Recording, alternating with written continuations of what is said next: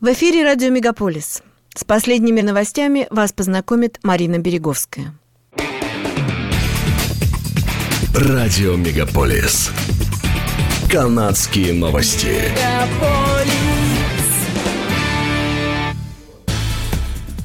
Министерство миграции, беженства и гражданства Канады сообщает об общем сокращении почти на полмиллиона иммиграционных заявлений с августа этого года. Это почти вдвое больше, чем за тот же период 2021 года. Министерство стремится к тому, чтобы к концу этого года принять в Канаду рекордное количество новых постоянных жителей – 431 тысячу человек. Наибольшее количество рассмотренных заявлений относится к категории временного проживания. Обработано почти 700 тысяч разрешений на работу и 670 тысяч разрешений на обучение в 2022 году. В период с апреля по ноябрь Канада также приняла около 251 тысячи новых граждан. По состоянию на 2 декабря этого года на рассмотрении в Министерстве иммиграции находилось больше двух миллионов заявлений. Власти Канады начали процесс ареста и конфискации активов российского миллиардера Романа Абрамовича, находящегося под санкциями. Правительство Канады арестует и будет требовать через суд конфискации 26 миллионов долларов у инвестиционной компании Granite Capital Holdings, которая принадлежит Роману Абрамовичу. Об этом заявила министр иностранных дел Мелани Джоли. Все изъятые средства направят на восстановление Украины. Уточняется, что это первый случай, когда Канада использует свои новые полномочия, которые позволяют правительству осуществлять арест активов, принадлежащих лицам, попавшим под санкции. Канада является первой страной G7, которая реализует такие меры. Роман Абрамович также является частичным владельцем компании «Эврос» – транснационального производителя стали с крупным заводом в Риджане и предприятием в Калгари.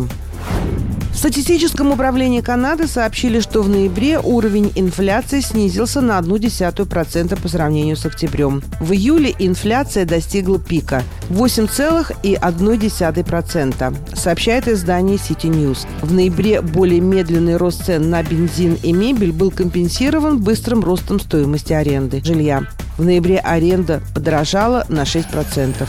После повышения ключевой ставки в седьмой раз подряд в начале декабря в Центральном банке Канады сообщили, что готовы приостановить повышение ставок.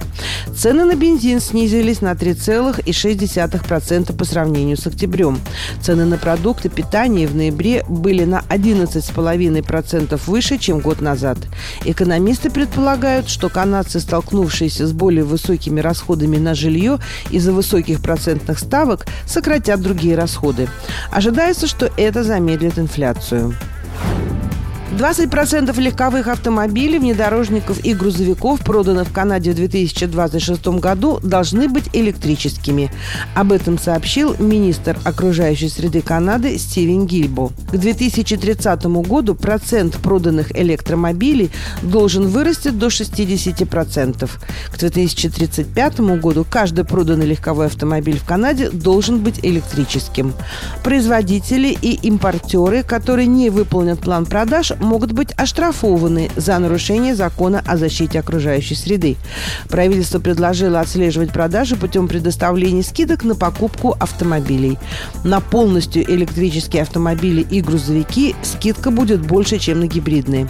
Однако гибридные автомобили останутся востребованы в сельских районах, признали в правительстве. На легковые автомобили приходится половина автомобильных выбросов в атмосферу. Британская Колумбия и Квебек лидируют по продажам электромобилей электромобилей в Канаде. На третьем месте находится Онтарио, где на электромобили приходится 5,5% общего числа продаж. Региональная полиция Йорка обнародовала результаты многомесячного расследования организованной преступной группировки, занимающейся торговлей автомобилями.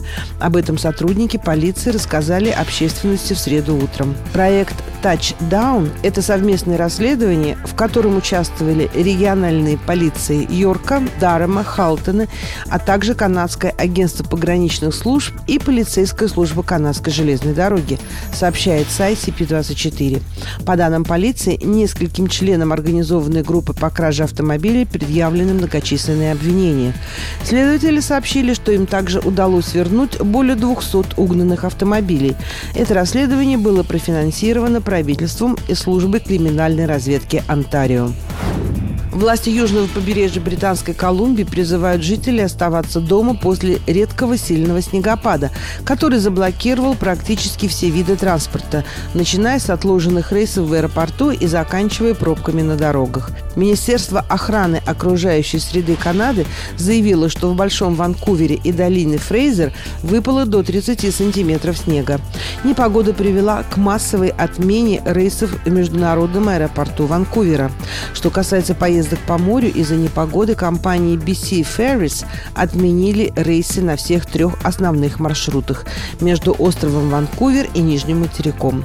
К пятнице в Ванкувере может выпасть до 50 сантиметров снега четверг в районе Большого Торонто ожидается сильная зимняя буря, которая продлится до праздничных выходных. Синоптики опубликовали специальные предупреждения для Торонто и прилегающих районов, включая регионы Йорк, Дарм, Пил и Халтон.